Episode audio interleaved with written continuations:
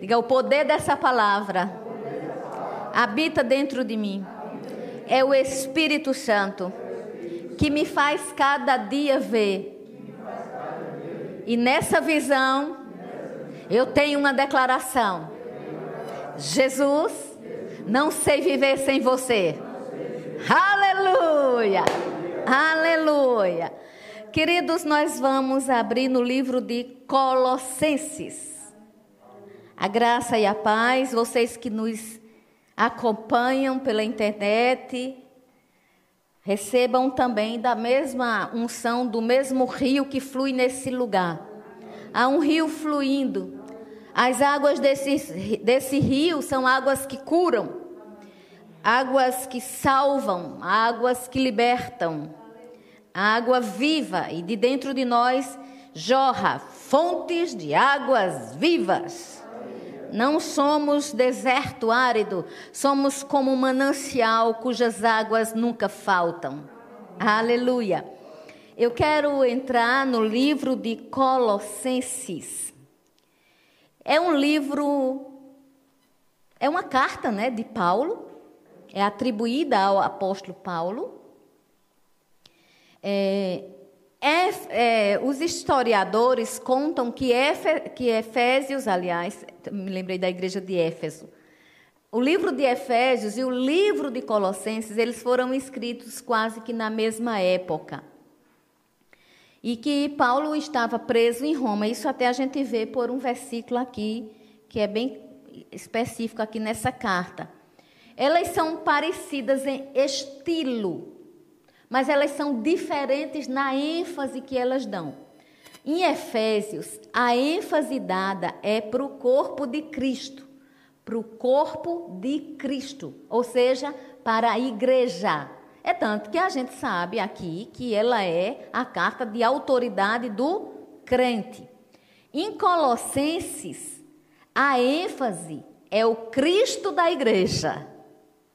Então veja que nós temos aí parecem, mas têm ênfase diferente. E ambas são riquíssimas para o nosso crescimento espiritual. Ambas são ricas demais para que a gente possa avançar. Nós estamos no primeiro culto do ano novo, não é isso? Nós estamos no dia 2, 2, 3. Já estamos no dia 3 de janeiro de 2021 e o Senhor nos trouxe até aqui. Eu quero louvar a Deus por todos, especificamente pelo Ministério Celebrando Vida, Ministério de Barnabés. Aleluia! Aleluia! De gente boa, gente generosa, gente que sabe, porque sabe que a missão do reino se faz com santidade, dedicação, tempo, trabalho e dinheiro. Aleluia! Quem fica feliz por isso? Então, o que é que se pode desejar? Tenhamos um ano de saúde em nome de Jesus. Tenhamos um ano de ousadia para impormos as mãos e crermos em cura divina tenhamos um ano de prosperidade, de trabalho, com dinheiro para abençoarmos o corpo. Porque também, se não houver trabalho, não tem dinheiro e não tem como abençoar. Agora, se trabalha, se está ganhando, abençoa. Tenhamos um ano de crescimento, de edificação. Sejamos aperfeiçoados no Cristo da igreja. Aleluia. É, tem uma particularidade dessa carta que Paulo teve que chamar um pouco a atenção, um pouco não. Ele chamou muita atenção para Cristo. Por quê? Porque nessa igreja estavam assim umas conversas estranhas. Tipo, adorando anjos, tinha coisas assim que as pessoas estavam tirando como se fosse a visão do Cristo ressurreto e colocando em anjo. A ênfase estava dada demais aos anjos. Alguns estudos até nos mostram que teve pessoas de querer diferenciar Jesus de Cristo. Tipo assim, quem morreu na cruz foi Jesus. Cristo não. Cristo, a palavra Cristo significa ungido. Então, Jesus era é Cristo, ungido de Deus. Então, por ter essas conversas, pessoas exagerando, na querendo adorar anjos, então Paulo teve a necessidade de escrever e dizer: olha, gente, deixa eu dizer uma coisa para vocês. É Cristo. O alvo é Cristo, a visão tem que ser Cristo, e é em Cristo que nós temos que ser aperfeiçoados. Aleluia! Quem quer ser aperfeiçoado em Cristo nessa noite? É tanto que essa carta foi. É, chegou até os Colossenses através da vida supõe-se, né, de Epáfras. E também que Epáfras foi o fundador dessa igreja. Né? Então, assim, estamos aprendendo algumas coisas, porque, porque quando a gente entrar na carta direitinho, eu não vou entrar em todos os capítulos, mas haverão capítulos que eu vou chamar a atenção. Capítulo 1, eu vou chamar algo a atenção no 2, e aí a gente vai para outro capítulo, onde a palavra de Deus com certeza já está confirmada no coração dele, para o meu coração, para a tua vida, para sermos abençoados, aperfeiçoados no Cristo ressurreto. Amém. Aleluia. Então, queridos, é, quem era dessa igreja era Filemon. Tem a carta a Filemon, que eu inclusive já ministrei, tem ministração aqui no nosso canal sobre Filemon. Então, Filemon era dessa igreja.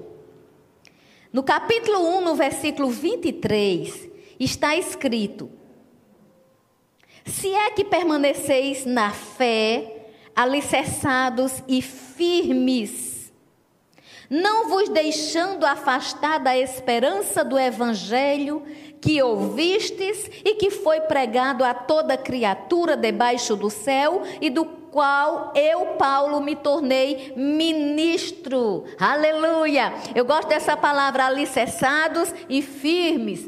Temos inclusive a nossa ministração mais recente, que fala bem sobre firmeza. Então aqui você já começa entendendo que nós devemos ser alicerçados e firmados na palavra, em Cristo Jesus. E queridos, eu nem vou falar sobre edificação, porque todos nós sabemos o que é ser edificado. Edificar, e o parâmetro melhor para a compreensão é uma construção. Quando você vê uma construção, ela precisa de alicerce e ela precisa crescer. Ela não vai ficar só no alicerce. É triste quando você passa no lugar e o prédio está só ali. Mas também é triste quando cresce e não tem alicerce. Então nós precisamos crescer em Cristo Jesus. Aleluia. Essa é noite de aprendizado.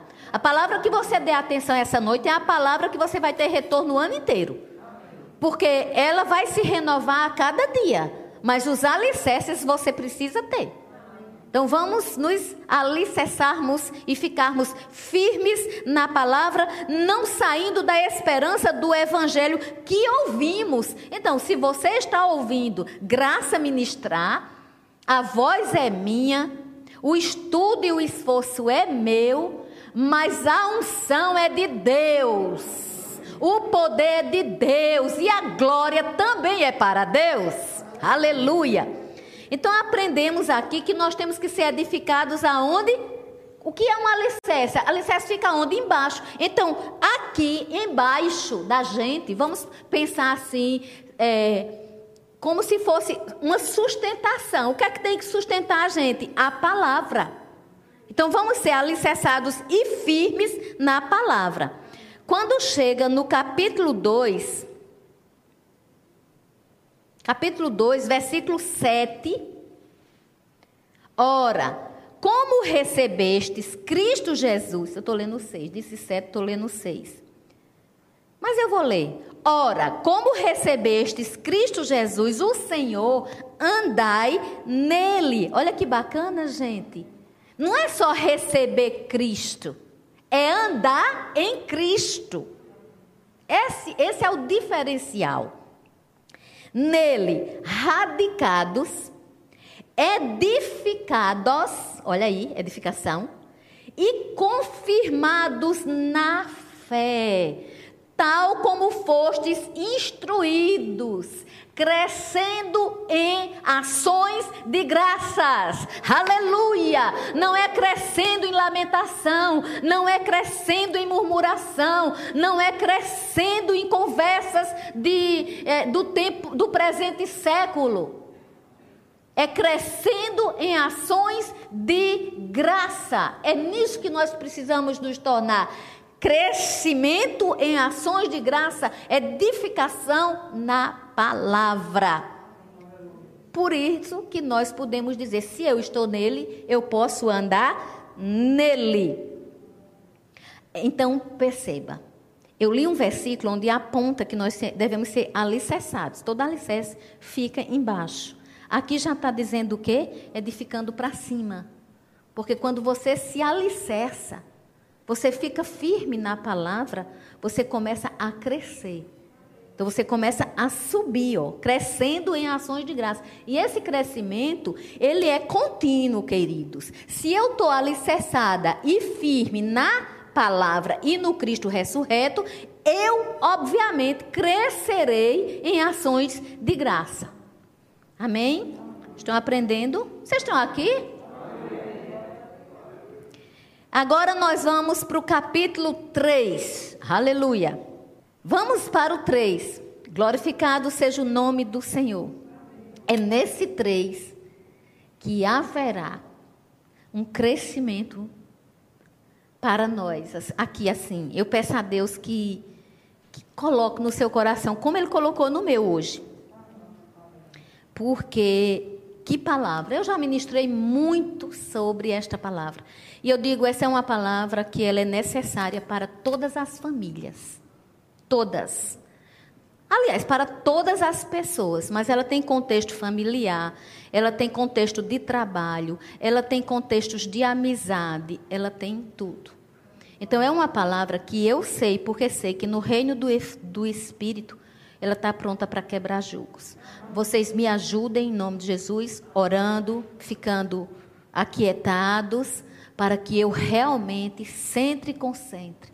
Porque eu sei, porque sei que essa palavra quer não alcançar apenas vocês, mas tem vidas aí. Essa palavra é preciosa. É um ensinamento grande. Quando eu falei que Paulo escreveu aos Colossenses e tinha a questão de anjos, é, eu não, não vou entrar nessa parte. Mas a parte que eu vou entrar aqui no 3, que ela vai ser uma sequência do capítulo 1, que eu já li, aquele versículo, e do capítulo 2, é para nosso enriquecimento. Então, atenção, em nome de Jesus.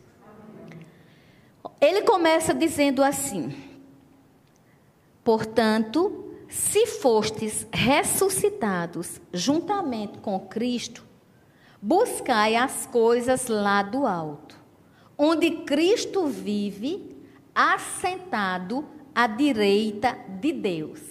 Primeira coisa, primeira lição: as coisas do alto não são achadas se não forem buscadas.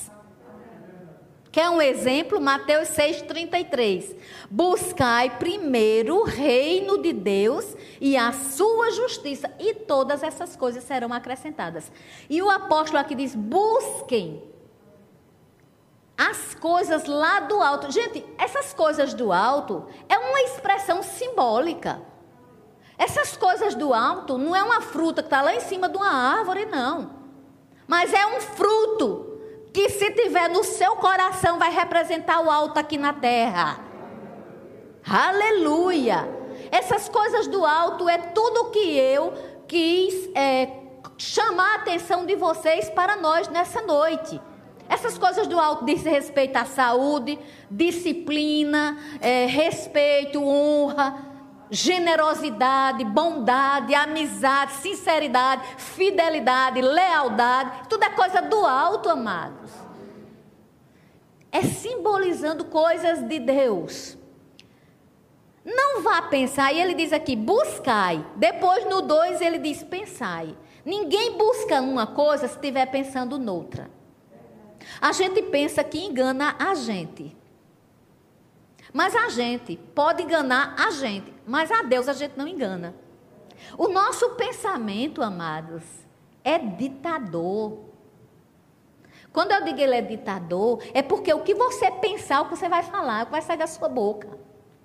O que você pensar é o que vai nortear as suas atitudes. Às vezes dá até para dar uma fingida com o que fala, mas o pensamento não dá e termina agindo aí as pessoas ficam. Não teve isso, não teve isso. Há uma contrariedade. Por isso que o apóstolo diz: buscai. Mas uma das coisas que você deve buscar é pensando.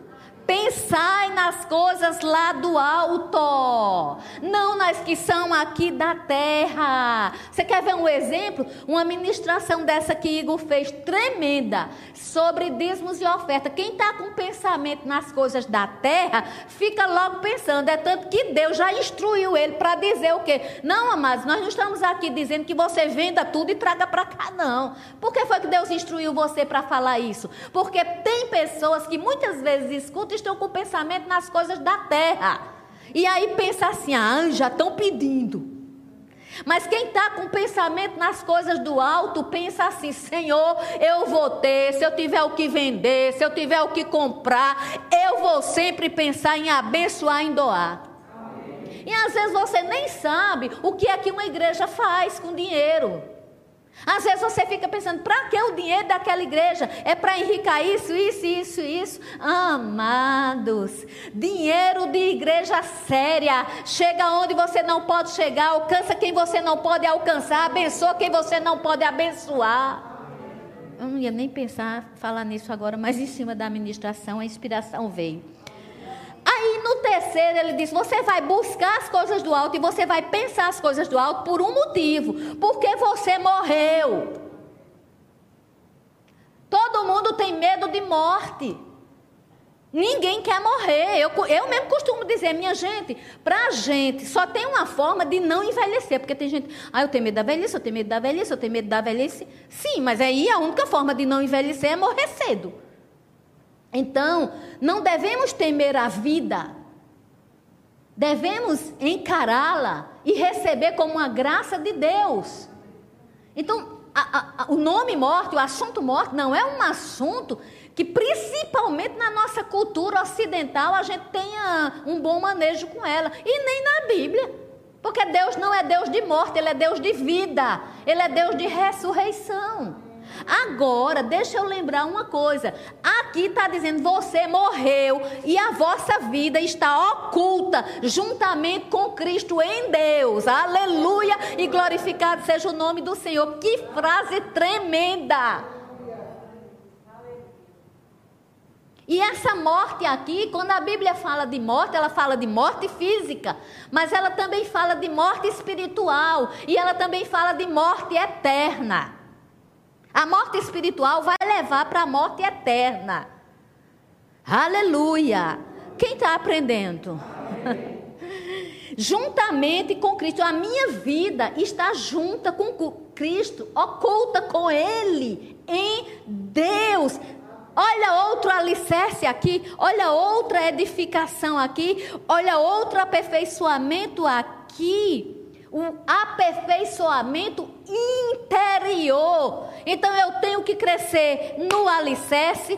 Aliás, eu tenho que ter firme alicerce, eu tenho que crescer neste poder e nessa, nessa firmeza, mas eu tenho também que entender que eu sou edificada e aperfeiçoada por dentro, quando eu penso nas coisas do alto, que é um segredo para 2021, pensamento nas coisas do alto. Aí chega o 3, o 4. Quando o Cristo, que é a nossa vida, se manifestar, então você também vai ser manifesto com Ele em glória. Aí no 5, ele vem falar um pouco da diferença de você é, pensar, quem pensa em Cristo e quem pensa fora de Cristo. Ele mostra isso no 5. Ele diz: Fazei, pois, morrer a vossa natureza terrena. Então, tem uma natureza terrena e tem uma natureza espiritual. Quem nasce de novo em Cristo Jesus não pode ficar nessa natureza terrena. Porque senão não vai estar consciente de que é um ser espiritual e que nasceu de novo em Cristo Jesus. E ele vai citando algumas coisas da natureza terrena. Por exemplo, prostituição, natureza terrena. Impureza, natureza terrena. Paixão lasciva, natureza terrena. Desejo maligno, natureza terrena avareza, natureza terrena. E a avareza é idolatria. E aí, ele diz: por estas coisas é que vem o que? A bênção de Deus? Quem está de Bíblia aberta leu isso aí? Obviamente não. Por estas coisas é que vem a ira de Deus sobre os filhos da desobediência. Queridos, que carta, que capítulo, que bênção, que palavra. Você começar um ano na genuidade, né? No, no, na palavra genuína, você começar um ano buscando alicerçar-se. Crescimento em cima deste alicerce da pedra fundamental Cristo, arraigado, edificado nele, crescendo, crescendo interiormente, porque busca as coisas do alto, pensa as coisas do alto, aleluia, e deixa morrer, porque nós estamos mortos para isso, a nossa vida está oculta intimamente com Cristo em Deus. Eu não sei você, mas isso é motivo de júbilo. Deixa eu lembrar uma coisa para você. Aqui prova que você e eu podemos vencer qualquer tentação. A tentação, ela pode vir para qualquer pessoa, mas se a pessoa está buscando as coisas de Deus, pensando nas coisas de Deus, e se ela tiver consciência disso, ficar firme no alicerce da palavra, crescer na ação de graça, buscar crescer interiormente, buscando e pensando as coisas do, do alto, sabe o que vai acontecer? Ela vai dar não à tentação. E ela não vai ser considerada tipo, você pecou porque você foi tentado. Não. A Bíblia diz que Cristo em tudo foi tentado, mas não cedeu. E se Cristo estava com ele, e aqui nós já lemos: se você diz que tem ele, ande com ele, ande como ele. Então, amados, não tem desculpa para as nossas fraquezas, porque nele nós podemos todas as coisas. Isso não quer dizer que nós vamos ser chicoteados, nem tipo assim, que Deus está lá com uma. Um, como é o nome daquilo? Um chicote para bater na gente quando erramos. Isso não quer dizer isso. Mas isso quer dizer, se você cresce na graça, você cuida do que você pensa. Tenhamos cuidado nos nossos pensamentos. E aí, olha que coisa linda. Aí ele diz assim: vem a ira de Deus sobre os filhos da desobediência. Nós, igreja, não precisamos ser considerados filhos da desobediência. Se nós estamos em Cristo, nós temos uma graça disponível para servir a Cristo, andar com Cristo. Aí ele diz assim: despojai-vos igualmente de tudo isso, ou seja, despojai-vos, tira isso de você, solta isso, solta de você sua ira. Ô, oh, graça, mas não é fácil não, porque a gente se, se ira, a gente. É claro, mas nós somos humanos, estamos ainda num corpo, somos espírito, temos uma alma, mas a gente ainda habita num corpo e numa terra onde às vezes a gente se chateia com determinadas coisas.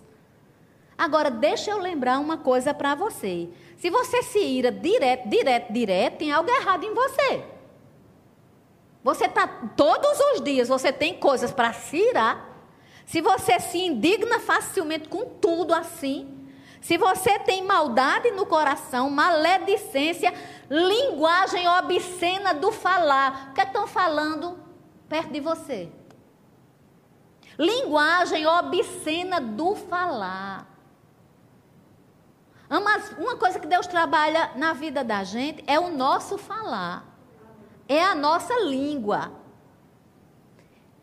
Aí ele diz assim: Não mintam uns aos outros, uma vez que vos despistes do velho homem com os seus feitos. Então, o velho homem é aquele homem natural que não tinha nascido de novo. Quem está me ouvindo aí, não importa, pode ser até alguém que não me conheça pessoalmente, mas se você está ouvindo essa palavra é porque você conhece Cristo. Se Cristo habita no seu coração, se você abriu a porta, se Ele entrou, Ele tem intimidade em comunhão e comunhão com você, você não é mais da velha natureza, sua natureza é nova Sabe quem mora dentro de você? O Espírito Santo. E ele fortalece seu viver. Aleluia. Aí ele diz: Vos revestistes do novo homem que se refaz. O novo homem, ele não se acaba. O novo homem não se destrói.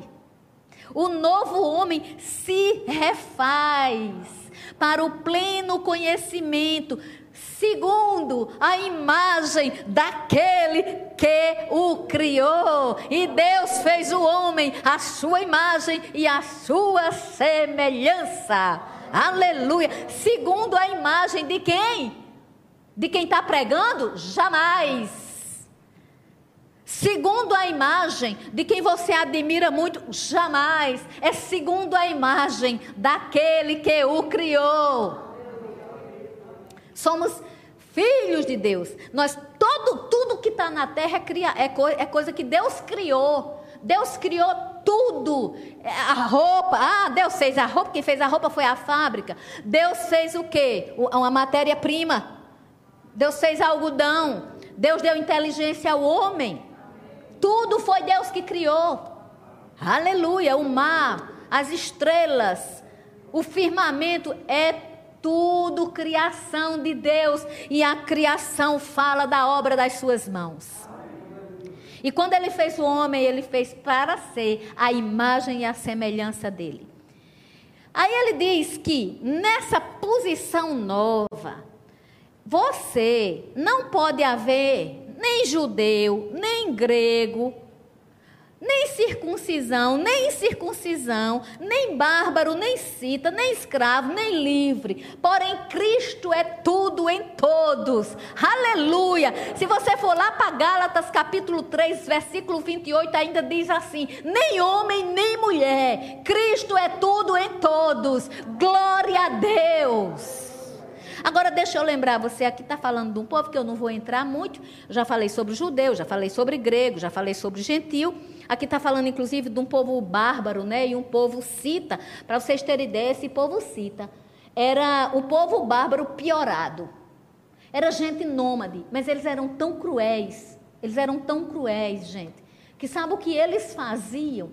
Quando eles pegavam os prisioneiros de guerra, eles cegavam os prisioneiros. Eles faziam coisas terríveis. Eles eram frios. Mas se um desse optasse por Cristo, teria o sangue remidor. Eu só citei esse exemplo para vocês terem ideia e ativarem na mente de vocês que perdão de pecados não é homem que limita, não. O sangue derramado deixou perdão ilimitado. Aleluia! Revesti-vos, pois, como eleitos de Deus, eleitos, santos e amados, de quê? De ternos afetos de misericórdia. Ou seja, no lugar de ser maldoso isso e aquilo, seja cheio de terno afeto de misericórdia, de bondade, de humildade, de mansidão, de longanimidade. Se você for para Gálatas 5:22, você verá fruto do espírito.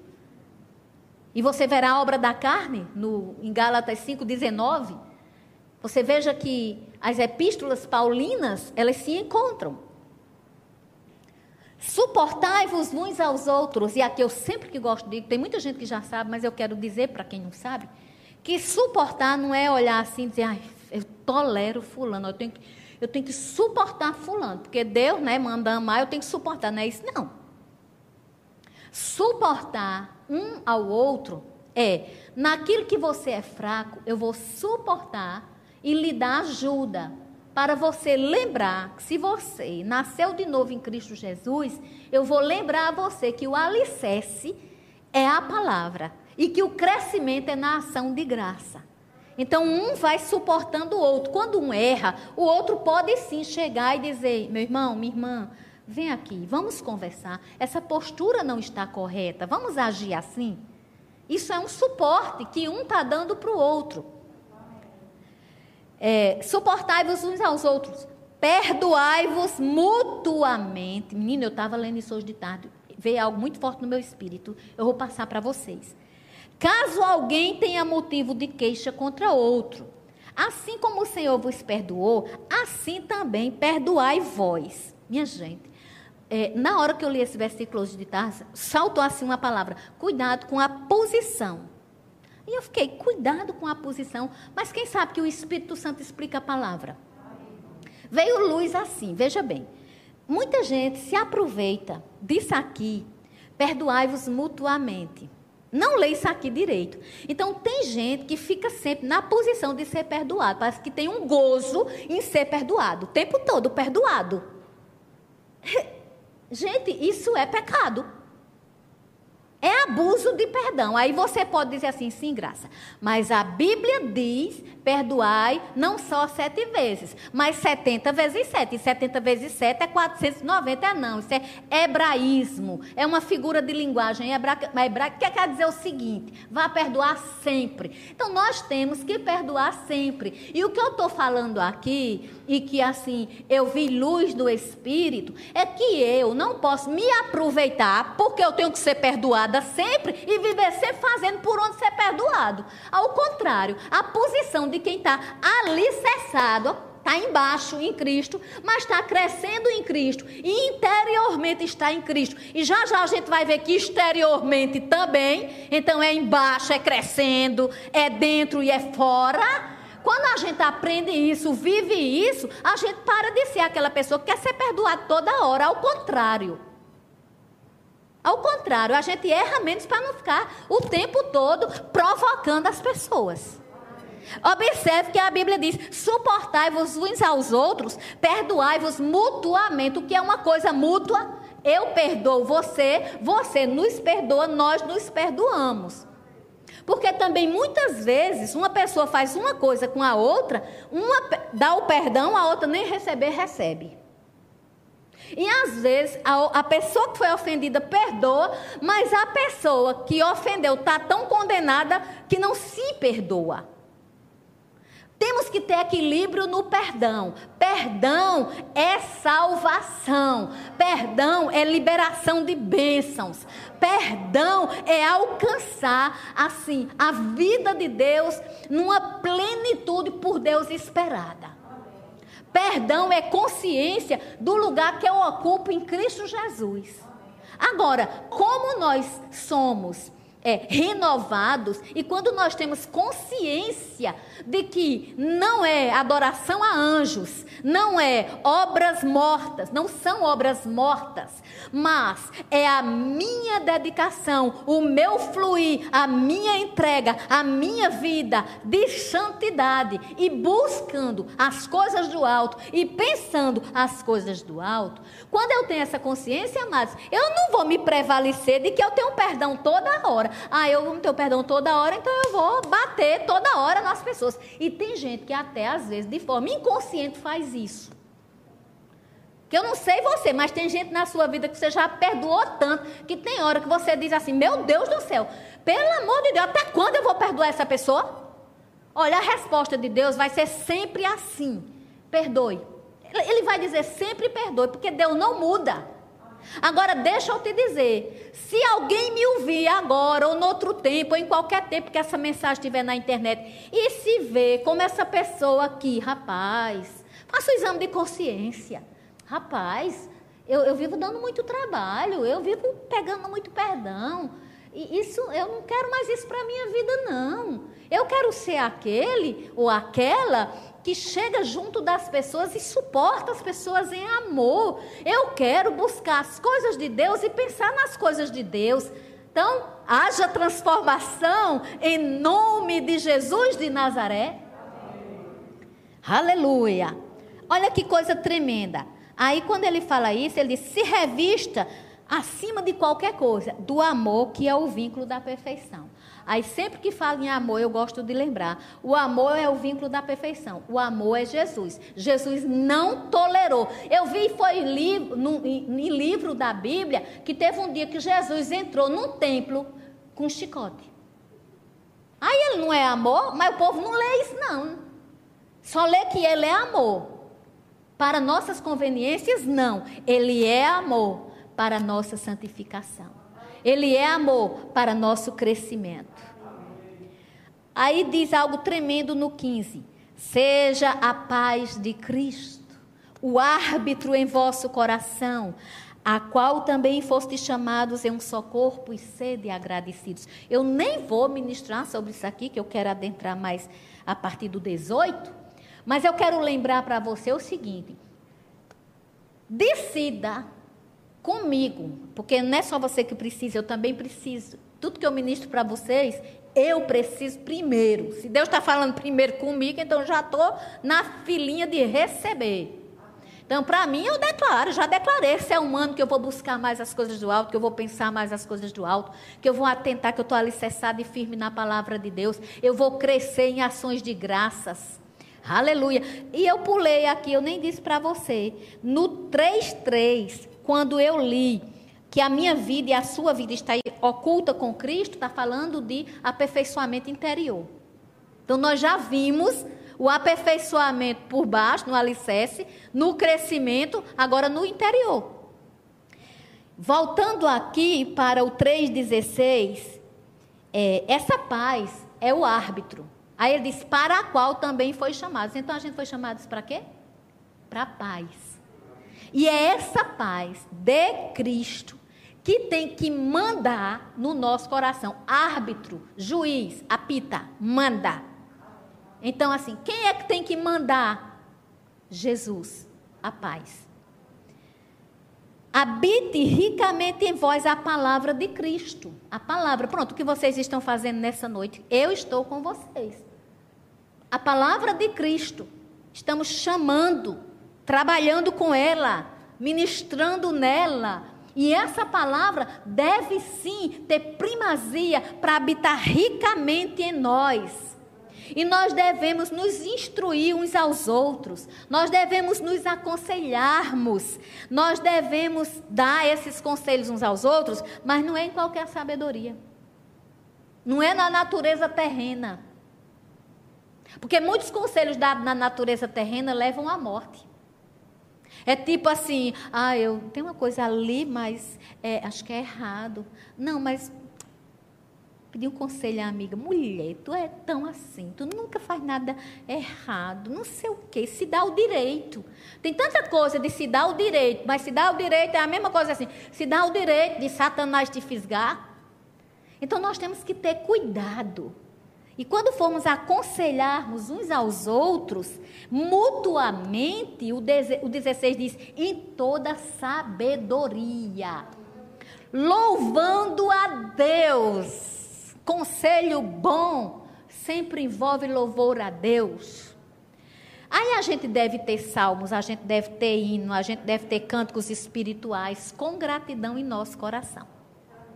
Gratidão é palavra-chave também para qualquer tempo.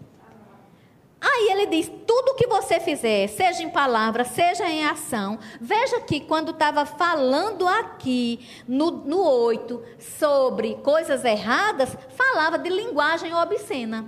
Então, aqui no 17 diz: tudo que você fizer, seja em palavra, seja em ação, faça em nome do Senhor Jesus, dando por ele graças a Deus Pai.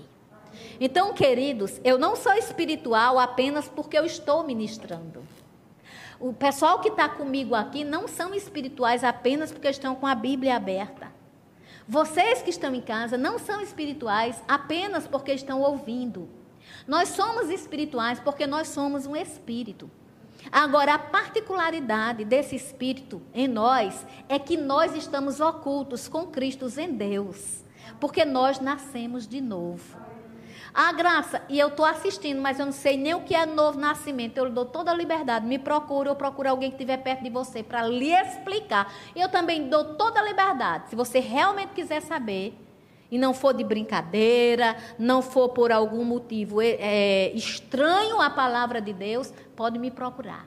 Porque eu tenho tempo para lhe ajudar. Eu tenho tempo para ajudar as pessoas a entenderem que nascer de novo é bênção de renovo. Aleluia. Aí, querido, quando ele diz tudo isso, que você tem que fazer isso, você tem que andar nisso, você tem que se ver nisso, aí ele diz algo para a gente. E aqui eu já mostrei três versículos onde diz, né? Crescendo por baixo, crescendo é, na altura, crescendo interiormente. Aí, ele, aí, depois disso é que ele vai falar dos deveres da família. Olha que coisa séria. É, parece Efésios.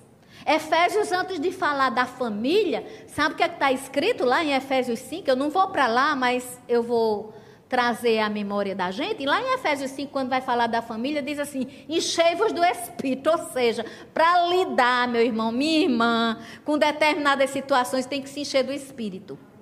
Aí aqui, depois que ele diz que você tem que cantar, louvar, salmodiar, amar, perdoar, se encher de amor, depois que ele diz que você tem que se aperfeiçoar em Cristo, ele diz: esposas, sede submissas ao próprio marido, como convém ao Senhor. Maridos, amai a vossas esposas e não a trateis com amargura.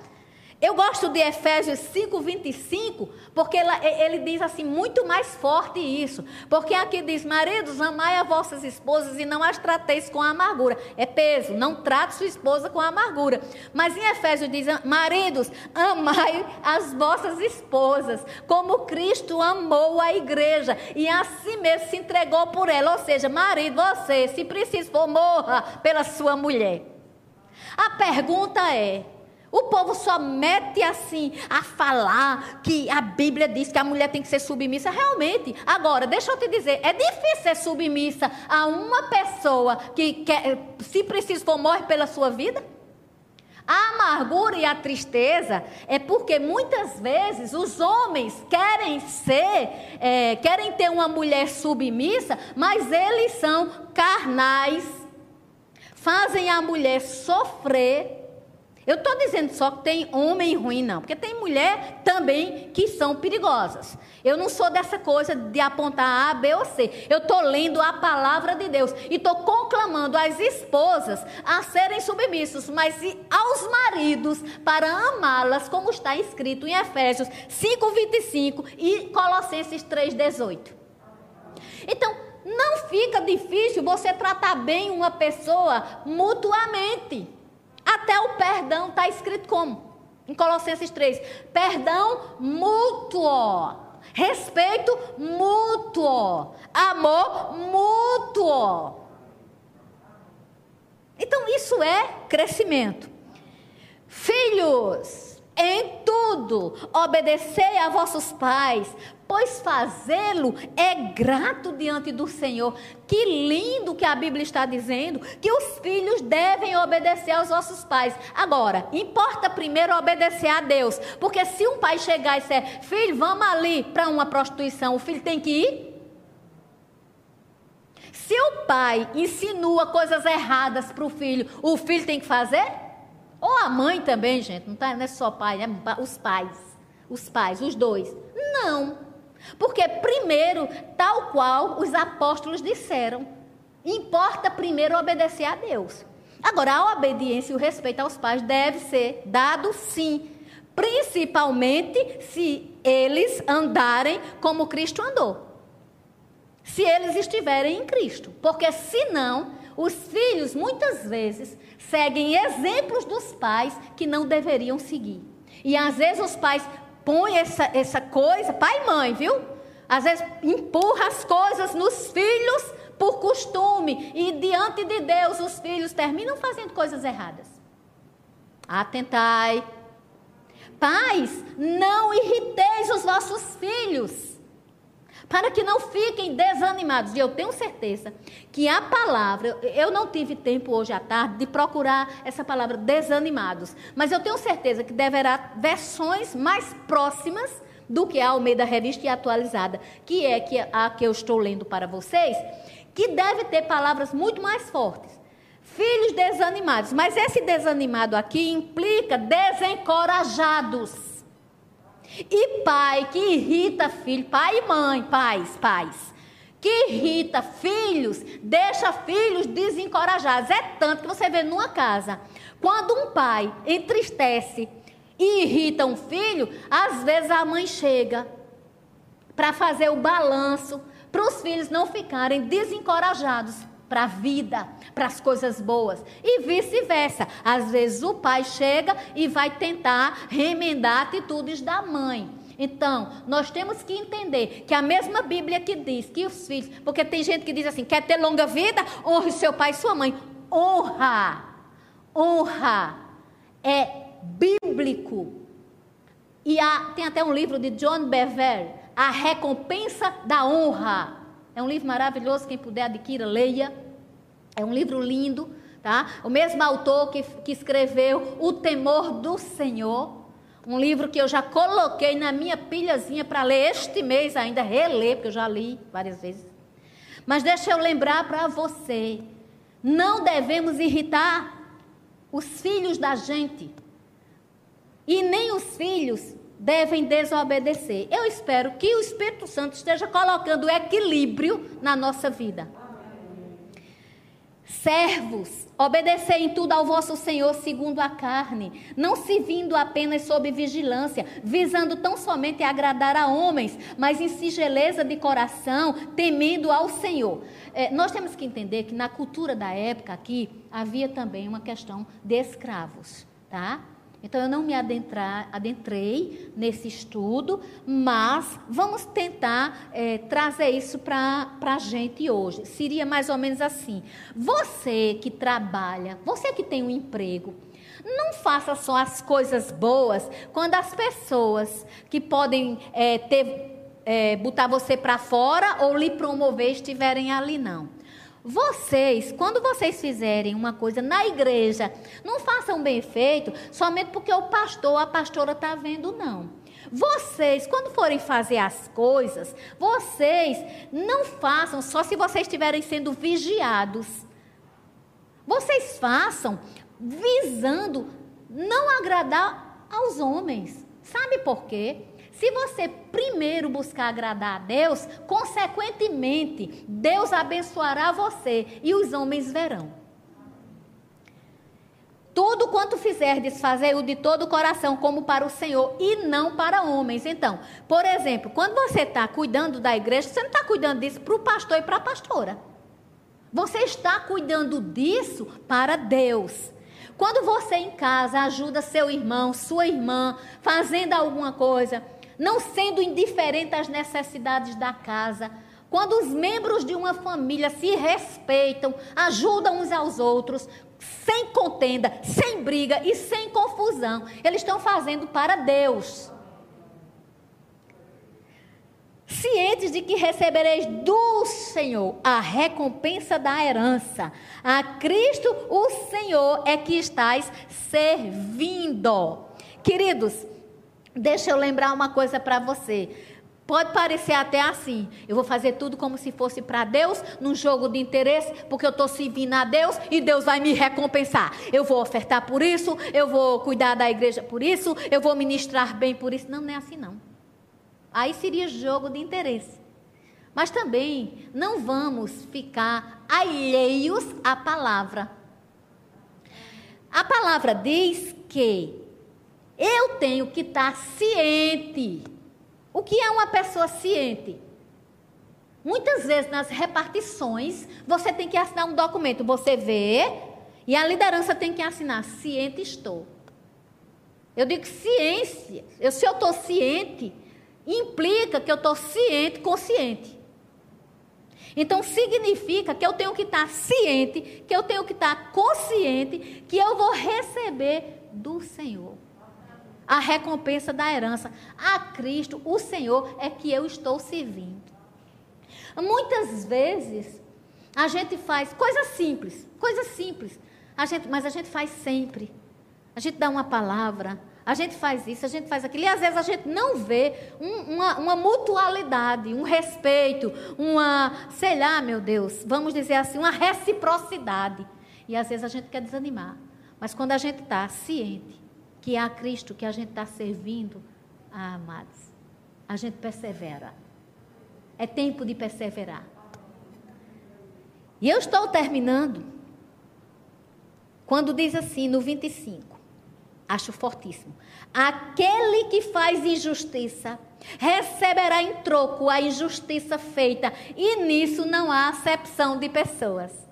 Eu acho tão bonito porque o povo repete o tempo todo, Romanos 2,11. Deus não faz acepção de pessoas. Todo, o povo repete muito isso. Deus não faz acepção de pessoas. É verdade. Está escrito no livro do, de Romanos, no capítulo 2, no versículo 11. Agora, deixa eu te dizer: o mesmo Deus que não faz é, acepção de pessoas é o Deus que faz com que quem comete injustiça receba o troco. eu gosto disso. E nisso não há acepção de pessoa. Ah, fulano não vai receber por isso, fulano não vai receber. Não, cometeu injustiça, aqui está escrito. Ou seja, maridinho, esposa, filho, pai, mãe, irmão, servo, líder. Se cometer injustiça, vai ter injustiça em troca. E para isto não há acepção de pessoas. Eu não sei você, mas eu me alegro com isso, porque eu percebo que Deus não tem dois pesos, duas medidas. E eu vou entrar no 4 para terminar.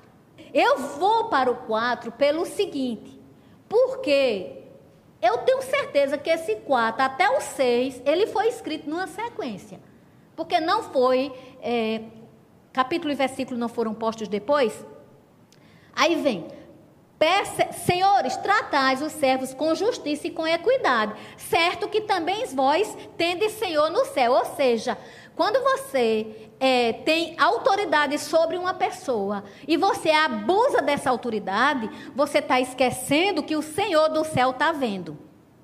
Perseverai na oração, vigiando com ações de graça suplicai ao mesmo tempo também por nós. Paulo sempre que podia, tinha a oportunidade, ele dizia isso. Ore também por mim. Não espere que eu ore por vocês somente. Ele sempre dizia, ore também, é, suplicai, nem, nem era oração mesmo, era súplica, já tem um pouco de diferença ao mesmo tempo também por nós, para que Deus nos abra a porta à palavra, a fim de falarmos do mistério de Cristo, pelo qual também estou algemado. Paulo não era preso, nem estava preso aqui em Filipenses, em Gálatas, porque Paulo é, aliás, em Efésios, em Colossenses, em, em, em Filipenses, Paulo não estava preso porque Paulo era uma pessoa que tinha feito coisas erradas, não. As prisões de Paulo, vale bem salientar, era porque ele estava defendendo Cristo. Os sofrimentos de Paulo não era por outro motivo senão o evangelho de Cristo. Aí ele diz: para que eu o manifeste como devo fazer. Portai-vos com sabedoria. Olha aqui, a edificação, o aperfeiçoamento no exterior. Nós vimos no, no alicerce, nós vimos no crescimento, nós vimos no interior e agora terminamos com o exterior. Portai-vos com sabedoria para os que são de fora, aproveitai as oportunidades, ou seja, se edifiquem externamente também, e que a vossa palavra seja sempre agradável, temperada com sal. A palavra agradável, temperada com sal, não é a palavra falsa. Não é a palavra hipócrita. Não é a palavra de, de, querer assim ser bonzinho, boazinha. É a palavra temperada com sal. Sal da terra, luz do mundo, sabor de Cristo. A vontade de Deus. Para saberdes como deveis responder a cada um. A nossa palavra tem que ser assim, amados. Sábia, temperada, para que a gente seja sempre aperfeiçoados em Cristo Jesus. Uma semana abençoada e um ano de 2021 de aperfeiçoamento no alicerce, no crescimento, no interior para o exterior. Em nome de Jesus.